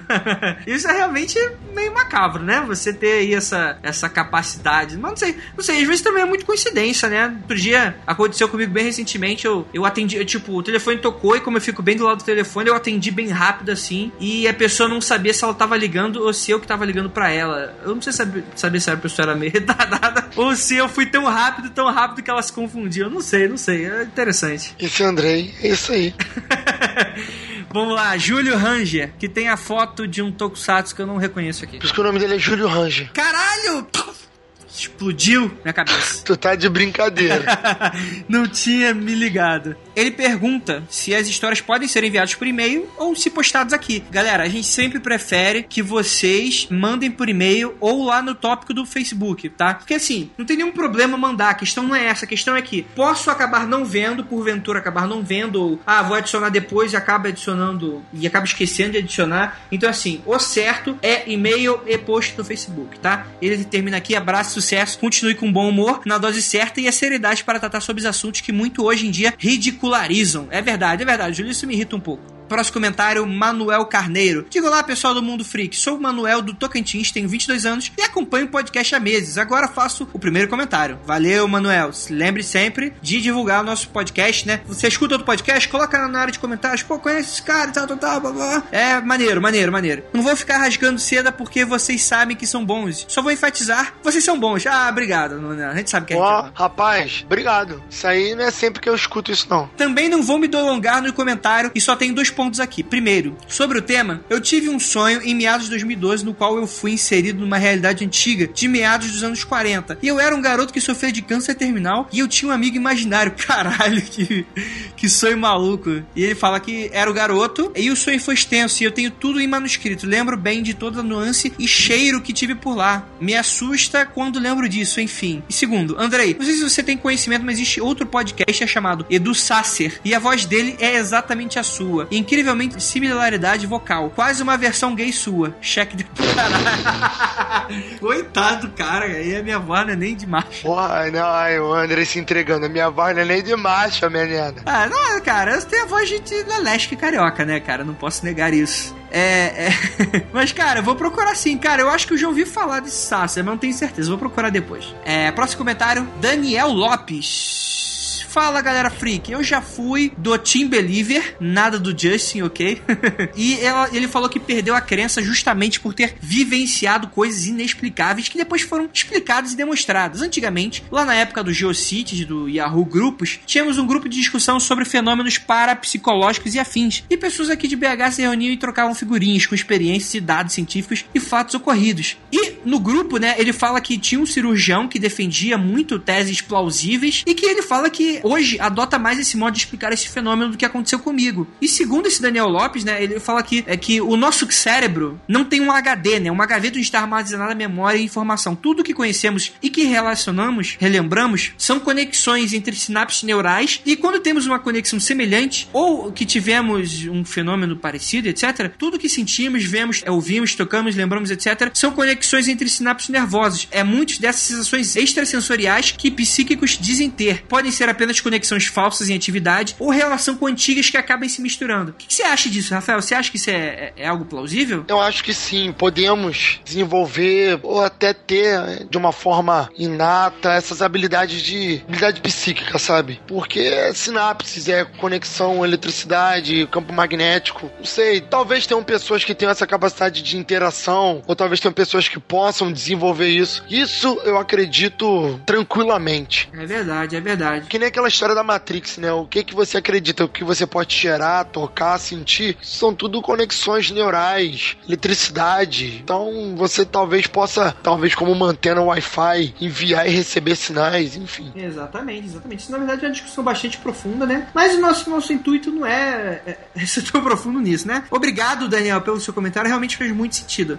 Próximo comentário, Ricardo A. Santos. Olá, X-Files. Não vou comentar muito porque as histórias pessoais não têm muito com opinião. Primeiro, sobre o filme de sátiros antes de Labirinto do Fauno, teve aquela As Sete Faces do Dr. Lau. Eu não vi esse filme, você viu, Rafael? Pô, nunca ouvi falar não. Olha aí. E ele fala que sobre os duendes do Chapolin, eu acho que eles são aluxes ou aluxes, eu não sei pronunciar isso, estátuas de barro que são possuídos por espíritos de algum morto. Eles são uma lenda bastante conhecida do México. Ué, pode ter rolado adaptação e ficou aqui como gnomo, né? Vai saber. Hum, interessante. Olha aí, olha aí. Próximo comentário, Leonardo Gárgula. Olha aí, olha aí. Cast muito bom, edição bem feita e achei muito legal a temática de histórias dos ouvintes. Além de ser interessante, torna o cast mais próximo do público, o que é algo muito legal. Bem, vamos lá a comentação, segundo ele. A história do José Roberto Américo. Casarão com corredores longos quase sempre são bad vibe ou vibe iluminado, mas realmente eu achei bem creepy mesmo. Cara de sobretudo e chapéu, cachorro preto, sei lá. Só acho que alguma coisa tem aí. É, com certeza. Corredores de prédio. A gente até falou isso num programa. É, é pedir pra ver coisas, cara.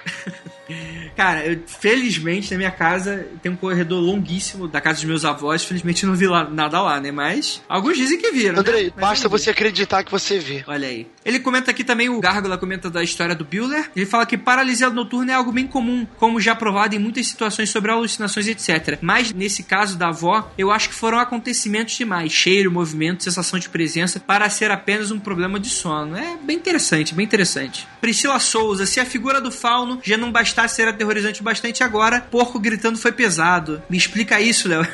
Cara, eu perdi a chance de colocar o porco gritando na edição, mas eu, eu acabei não colocando, mas. Ah, Andrei, você é um garoto mesmo. Pois é, pois é. E a história do Juan Seabra, todas as chamas do fogão acendem, eu já teria mudado de estado com uma dessas, eu com certeza. Cauê Canabarra, cara, eu fiquei muito segurando pra não falar que o nome dele parecia com Cauê Canabrava. Ele comenta aqui: alguém tem dúvida de que essa boneca tava com um capiroto? Não. Nem ninguém, ninguém! Cara, bonecas. Não, cara. Continua aqui, Igor. Algum sensitivo te fala, falando uma mensagem que só você sabe pode ser coincidência, mas acho coincidência demais. Também comenta do sofá virando que é tenso e todo esse lance de projeção astral me dá muito medo e teria o mesmo sentimento sem dúvida. E sobre o Adriano Melo, agora ouvindo sua história na íntegra, as coisas ficam bem diferentes. Só tenho duas coisas para comentar. Primeiro, tem muita coisa bem errada nesse rolê que você fez. e segundo, você fez o mais sensato em sair correndo e se abrigar do carro. É verdade. O, o Gárgula ele acabou falando aí que ele escutou a história na íntegra porque ele tava lá no nosso primeiro freakout e o Adriano tava lá também. Ele tinha contado ao vivo a história dele. Foi bastante bacana. Próximo comentário, o Sérgio Freire, ele deixa aqui um ponto bem interessante que ele fala que em latim, na Bíblia, Lúcifer é o nome usado originalmente para chamar Jesus. E isso é interessante que o Ângelo Lanterna Verde até comenta aqui, né, que ele fala que Lúcifer é o portador da luz, ou pelo menos é o que o nome dele significa. E talvez uma relação aí com Jesus, que ser um cara iluminado e tal, possa acontecer. Eu não sei, eu não posso dizer se é verdade ou não. Fica aí a pesquisa. A, a Eira tá falando que é Não, verdade. não que Lúcifer significa Jesus, mas Lúcifer significa filho de luz. Não, sim, é, sim, sim. E como Jesus posteriormente foi o filho de luz, há essa confusão. Então ela tá falando aqui que há realmente uma confusão, porque o Jesus ser um filho de luz, né, um filho iluminado, possa haver uma confusão relacionada ao filho da luz, Lúcifer, que é como é, é o nome dele é traduzido, né? Mas é, é aquilo que eu falo, né, gente? Assim, eu não tô querendo aqui invocar a ira dos cristãos, mas muita coisa da Bíblia recai muito em questão de erro de tradução, porque, cara, é um negócio que foi escrito em, não sei, não tenho certeza agora, assim, em hebraico. Andrei, eu tava falando hoje com meus alunos o seguinte: quando você é da igreja, quando você é cristão, você faz tudo certinho, na teoria você vai pra onde? Pro céu. Pro céu. Se você é cristão da igreja e faz cagada no caminho, pra onde você vai? Pro inferno. Pro inferno, beleza. Se você for satanista e reconhecer em Satã o seu único Deus e você fizer tudo certinho, você vai pra onde? Se não me engano, pro inferno. Pro inferno. Aí, tranquilo, tu vai ficar lá, porque lá vai ser a tua vibe boa, tu vai ficar lá no teu céu. E se você for satanista e fizer tudo errado, você vai pra onde? ah, rapaz, é o satanista que ajuda a velhinha na rua. Aí que é só, o satanista vai sofrer no céu, cara. Em outras palavras, você escolhe o seu inferno e o seu céu, cara. É, mas o que eu tava completando aqui, completando o que eu tava dizendo é que, cara, a Bíblia foi de hebraico, traduzida para latim, para grego, do grego pro latim, do latim, porque, cara, muito erro de tradução, muita coisa a, a Igreja Católica alterou para próprio convênio, e isso não tô falando que eu tô tirando da minha cabeça louca, não sou ateu nem nada, só que é histórico. O Rafael, professor de história, ele sabe disso. Quanto mais coisa conveniente era colocado na Bíblia, ou inconveniente foi retirado, eles faziam isso de verdade, porque os caras estavam um pouco se fudendo com relação a isso. Eles queriam realmente era ter poder político sobre as pessoas. E o que a gente tá falando aqui não é nenhuma heresia nem nada disso. Isso é o que a história conta. É o que realmente é. Por isso que hoje o pessoal se caga tanto com, é, encontra algum codex de sei lá o que, que teria um, um apócrifo de José, João, do sei lá o que, porque não vai bater as histórias, cara. Pô, exatamente por causa disso. É, foi muito alterada essa parada. Então, assim, eu acho válido você acreditar, você sempre pegar as boas referências, mas você sempre tem que ter isso em mente. Exatamente isso por causa do nome de Lúcifer, né? Essa questão do filho da luz e tal, que eu não duvido que tenha acontecido, apesar de nunca ter ouvido falar. Você concorda, Rafael? Cara, eu nunca vi nem nada sobre Jesus ser chamado de Lúcifer, não. Isso aí pra mim é novo, entendeu? Mas não duvido, não duvido como o significado é esse. Mas eu nu- nunca tinha ouvido nada sobre, não. Próximo comentário, Alessandro Goulart. Ótimo podcast. Esse tipo de episódio tem que ser feito mais vezes, pois sempre tem histórias para serem contadas, tanto por vocês quanto pelos ouvintes. Deixe como sugestão de tema vocês falarem sobre as lendas ou assombrações das cidades onde residem. Pelo que entendi, vocês não moram na mesma cidade, seria legal cada um falar um pouco desses locais. Poderia ser algo do tipo mitos de, de- do Rio de Janeiro, mitos de Minas Gerais, ou algo do tipo. Cara, isso é bem interessante, mas eu não sei se daria tanto pano pra manga, assim, até porque muitas histórias são bem parecidas, sabe? São tipo, ah, sempre tem a loura da estrada, a loura do banheiro, a loura da puta que pariu. Não sei. O que que você acha, Rafael? Cara, é meu forrote, né, cara? Lobisomem, tio do meu amigo é lobisomem, cachorro no meio do mato com ninho. Tem negócio aí, mas acho que não dá um programa, não. Mais um causozinho aqui, um causozinho ali. E não, tá- não tem muito nada tipo ET de Varginha, não. Quando a gente for comentar, assim, fazer um episódio sobre os nossos relatos, aí beleza. A gente comenta um pouco e tal. Mas é isso. Se não, vocês comentem aí, se enchem o nosso saco, a gente se, se bobear acaba fazendo, né? E ele termina, o Alessandro termina aqui. Para quem não gosta do Rafael, olha aí, ele é chato, mas é legal. Pra quem Olha. é leitor do MDM, ele é tipo malandrox, cara. Quando eu vi esse, esse comentário, cara, me mo- morri de rir, cara, porque eu sou fã do MDM, cara, conheço o Malandrox, eu não sei se foi uma ofensa ou um elogio. E fica a título de curiosidade, eu conheci o MDM porque conheci o Malandrox pessoalmente num evento, um encontro do MRG, enquanto eles não eram conhecidos. Olha aí, olha aí como os pontos se ligam sempre, né? Mas um abraço aí. Eu sei que tem muito ouvinte do MDM, fica um abraço aí pra vocês. Pô, eu escutava, eu escutava bastante MDM na época que eu trabalhava em escritório. Então realmente eu não lembro como que é o Malandrox, mas eu entendi o espírito da coisa. Eu vou levar como um elogio. Olha aí, olha aí, olha aí. Bueller, Alexandre Bueller, que teve a sua história contada no episódio anterior. Este episódio foi um dos melhores. Sobre o Eidozer, eu falei de jeito irônico. De fato, eu fiquei com dor de cabeça porque ele é irritante. Eu acho, voltando ao assunto, que de fato os gnomos ou doentes podem ser assustadores. Já ouvi histórias comentando que essa aparência amável seria uma modificação para crianças e que os doentes originalmente teriam algo como dentes afiados e eram assassinos e que por isso eles não teriam gorro. Aquilo seria parte da estrutura altura do corpo deles. Ok, isso não é tão aterrorizador. Mas, cara, eu acho vou, vou colocar um vídeo aí no post sobre o vídeo que acabou de sair de um suposto gnome encontrado, um outro, só que mais novo. Cara, assim, é fake, tá? Mas, não tô... mas o vídeo é muito legal de bem feito, cara. É muito maneiro. Mas é, eu vou Deixa eu ver, esse eu quero ver, eu quero ver. Eles postaram lá no grupo. Você não, não acompanha as mensagens do grupo? Porra, quando, André? Eu cheguei domingo, 11 horas de viagem, saí de casa de manhã ontem pra trabalhar, saí hoje pra trabalhar, porra, enfim, tô meio desligado. Vou mandar aí pra você, dá uma olhada aí. Ah, esse eu vi. O que, que você achou? Fake. Pô, eu achei que poderiam caprichar mais. Olha aí, olha aí. Eu gostei do comentário que a pessoa fez, né, cara? Porra, se fosse de verdade, a mãe tinha batido em retirada com a criança, sabe? Com certeza. Ia deixar a criança entrar debaixo do armário.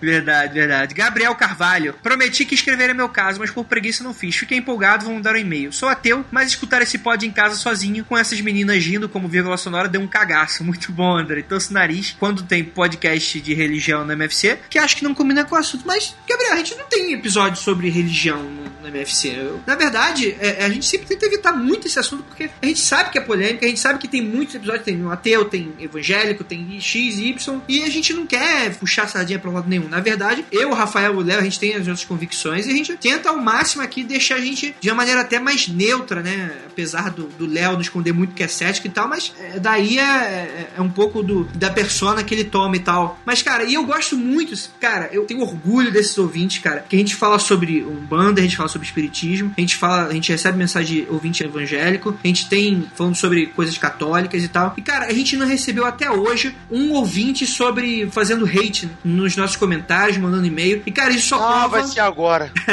Isso só prova como os nossos ouvintes têm alto nível, cara. Isso me dá muito orgulho, de verdade. Muitos alunos acham que eu sou ateu, por exemplo, ateu e maconheiro. eu não sou nenhuma das duas coisas. Aí eles estão, mas professor, você fala mal da igreja e tal, você sempre critica. Aí eu sempre falo, gente, criticar, dar uma opinião contrária e tal, não quer dizer que eu não acredito. Eu, eu sou cristão, mas eu tenho opiniões divergentes, sabe? Complicado, é meio chato às vezes de falar, porque as pessoas muitas vezes não gostam de escutar uma opinião diversificada. Mesmo que a pessoa seja cristã, não, não tão afim, entendeu? Mas os nossos ouvintes são muito, muito bom, bons ouvintes realmente. E agora estão sendo bons escritores também, né? Cada vez mais com comentários é sempre bom. Aham, verdade. Então vamos lá. Ler aqui o e-mail do Padu. Olha aí, Padu. Paulo Eduardo. Fala, Freaks. Muito legal esse programa com os casos dos ouvintes e a interação que vocês têm com a gente. A respeito de algumas coisas citadas no último episódio. Ele fala aqui. Primeiramente, recentemente foi publicado um artigo a respeito de um estudo feito sobre a experiência extracorpórea. Infelizmente, para aqueles que gostam do assunto, aparentemente não há nada de sobrenatural no assunto. Na Universidade de Ottawa, Ottawa, num curso de neurociências, os professores davam aula sobre o assunto quando uma das alunas afirmou que conseguia sair do corpo quando desejasse, induzindo a sensação de poder experimentar seu corpo se movendo fora dos limites seu corpo físico, mas mantendo-se consciente de que ele permanecia imóvel. Sim, ela flutua acima de seu corpo e o vê lá de cima deitado e parado. Ela disse que percebeu essa habilidade um tanto incomum ainda quando criança, quando tinha dificuldade de pegar no sono. E conforme o tempo ia passando, ela simplesmente começava a flutuar sobre seu corpo. Entusiasmados e como ela aceitou ser voluntária, os professores fizeram uma série de testes com ela, ressonância magnética, etc, etc. No momento desses eventos, e o que eles descobriram foi algo dramático, estava acontecendo no cérebro da- da mulher. E tudo se encaixa com o relato dela. O scanner cerebral mostrou uma forte desativação do córtex visual, enquanto o lado esquerdo de diversas áreas associadas à imagem sinestésica estava bastante ativo. Sinestesia é percepção de movimento, peso e posição do corpo provocada por estímulos do próprio organismo. Portanto, esta área do cérebro possibilita você interagir com o mundo. É o que faz você sentir onde está seu corpo em relação ao mundo. Resumindo, ela sabia tudo o que estava acontecendo ao redor dela devido a essas percepções sinestésicas, porém não enxergava nada, devido à quase total desativação do córtex visual. O seu cérebro meio que projetava encaixava as peças para criar uma imagem visual no que existia ao seu redor. Mulher tinha um radar, né, cara? Exato, exato. A outra coisa que eu ia falar sobre os casos de premonição e intuição, mas acho que vou guardar esses dados para o próximo e-mail, senão vai ficar muito grande e vocês não têm tempo de ler. Beleza. Então, eu acho interessante, posta aí a fonte, né? Porque você não postou a fonte, mas a gente deixa aqui para os nossos ouvintes, mas é algo que eu acho plenamente válido, né? Não que todos os casos de experiência extracorpórea seja relacionado a isso, até porque o Igor mesmo fez um teste colocando um objeto em um cômodo que ele não sabia qual objeto era, que sua mãe ajudava ele, né? E ele sabia qual era esse objeto depois de, de ter a experiência extracorpórea, ou seja, é, fica um pouquinho mais além do que simplesmente uma sensação fora do seu corpo, né?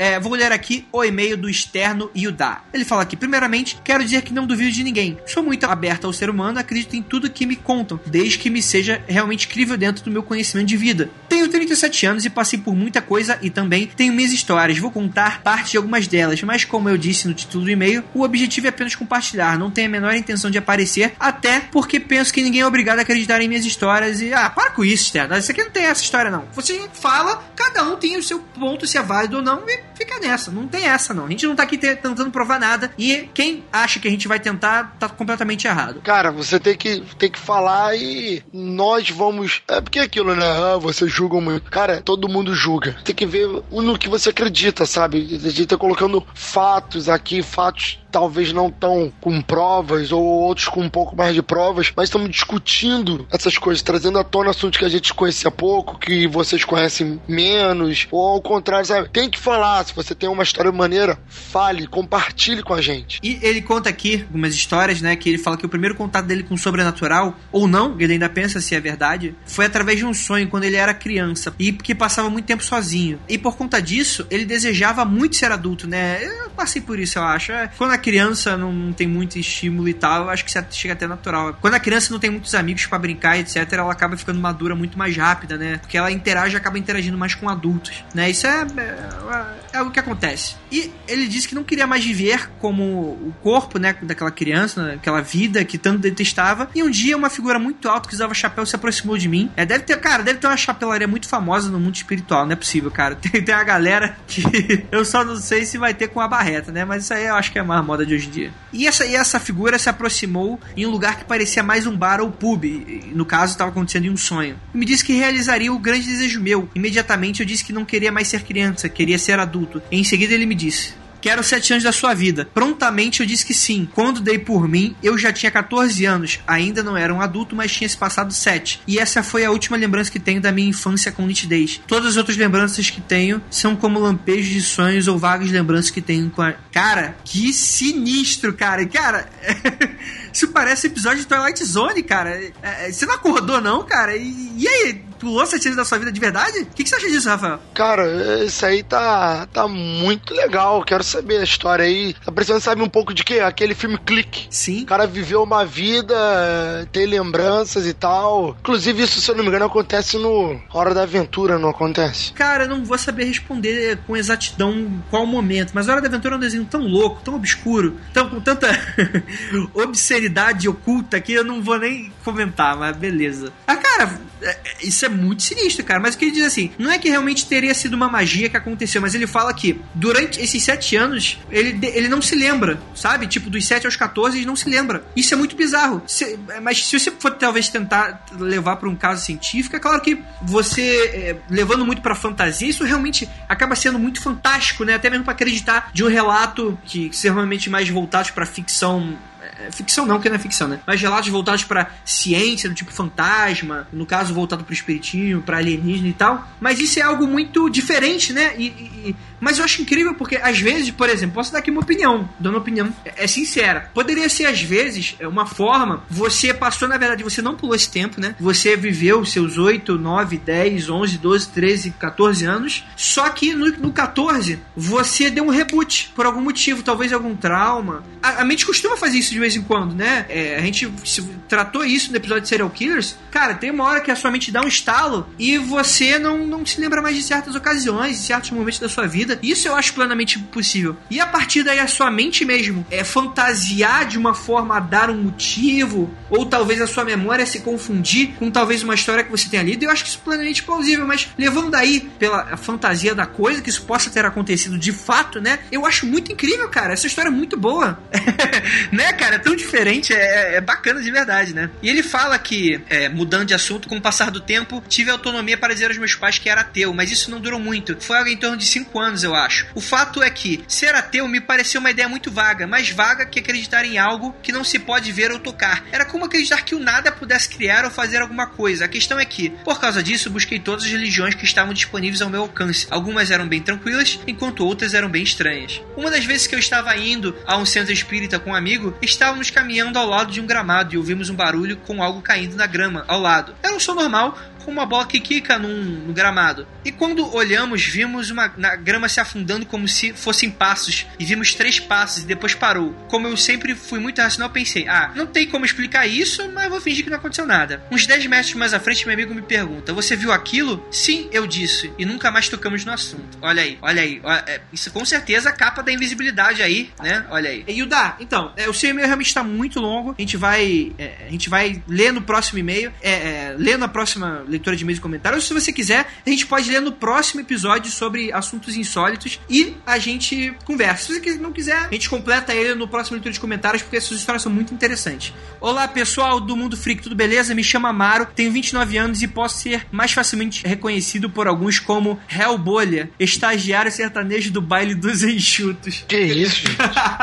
o Baile dos Enxutos é um podcast dos ouvintes do MDM. Tô falando, cara. Ai, meu Deus do céu. Bem, quanto a fatos sobrenaturais acontecidos comigo, tenho vários que poderiam relatar, mas hoje não irei contar nenhum deles. Na verdade, escrevi esse e-mail para lhe mandar algo que aconteceu a um rapaz da cidade de Recife, que me enviou algo bastante curioso para que pudesse, em um antigo blog com tema sobrenatural que eu tinha, chamado Tembra Noctem. E quando digo mostrar, me refiro ao fato que o rapaz registrou o fenômeno em foto. Segue o link com postagem no blog com a imagem em questão, beleza. Aí você abre aí, Rafael, essa, esse link. Mandei. Certo, o que que tem? Olha lá pra baixo. Pra baixo de onde? Lá da página, Rafael. Tem uma foto. Tem várias fotos, né? Que ele fala o seguinte: é, foi um relato de que crianças andando, né? Resumindo bem rapidamente. É, vai ficar o link aí no post. Caralho, esse blog é muito escroto, mano. Essa foto dessa mulher de olho preto aqui tá me assustando. é verdade, é complicado.